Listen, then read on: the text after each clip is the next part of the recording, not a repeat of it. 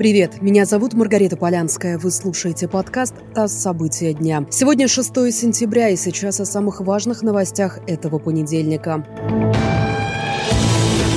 Сегодня умер французский актер Жан-Поль Бельмондо. Ему было 88 лет. Об этом сообщил его адвокат Мишель Гадест. За свою актерскую карьеру Бельмондо сыграл более 100 ролей в кино и театре. Он стал известен в 60-м году после выхода фильма Жана Люка Гадара «На последнем дыхании».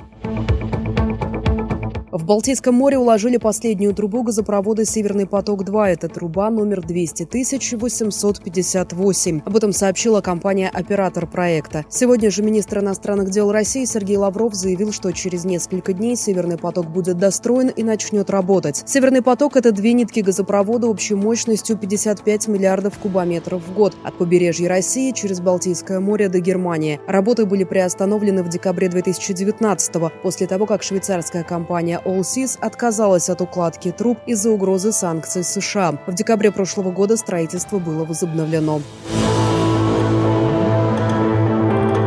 Запрещенное в России движение «Талибан» объявило, что полностью взяло под контроль северную афганскую провинцию Панджшер, последнюю из тех, что не подчинились талибам. Об этом заявил представитель движения Забихула Муджахид, добавив, что таким образом война в Афганистане была окончена. Сопротивление в Панджшере организовали силы, несогласные с властью талибов. Возглавил сопротивление Ахмад Масуд. Поддержать его призвал и вице-президент Афганистана Амрула Салих, объявивший себя исполняющим обязанности главы государства.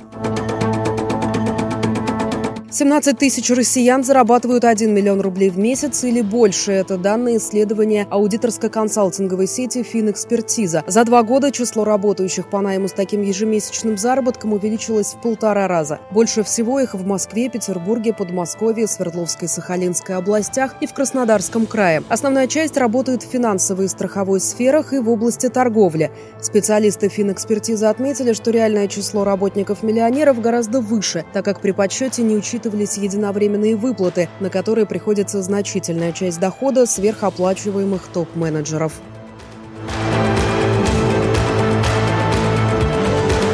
Это подкаст «ТАСС. События дня». Эти и другие новости читайте на нашем сайте и в наших соцсетях.